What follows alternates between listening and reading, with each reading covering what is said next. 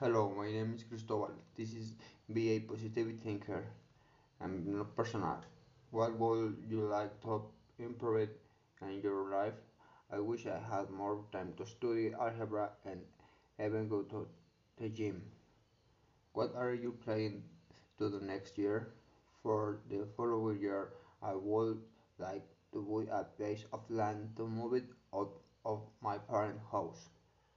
What are you going to achieve in two years? And in two years, I would like to start building my own house. Emotional, um, what you you like to improve in your life? I would like to have friends to study since today's young people only think about parents. What are you planning to do next year? For the following year, I would like to make a family trip out of the country. What are you going to achieve in two years? In two years, I must be ready for my son to start preschool. And professional, what would you like to improve in your life? Continue improving in my work as a bricklayer to prepare myself to be an architect.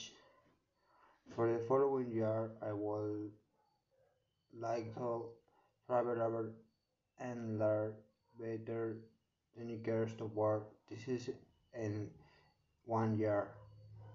And two years, in two years, I would like to come back from abroad and start doing architecture. In economic, I would like to have a salary increasing.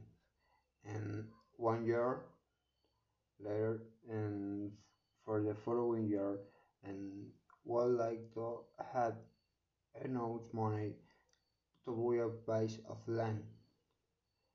And the next two years, I will be saving for the purchase of construction materials.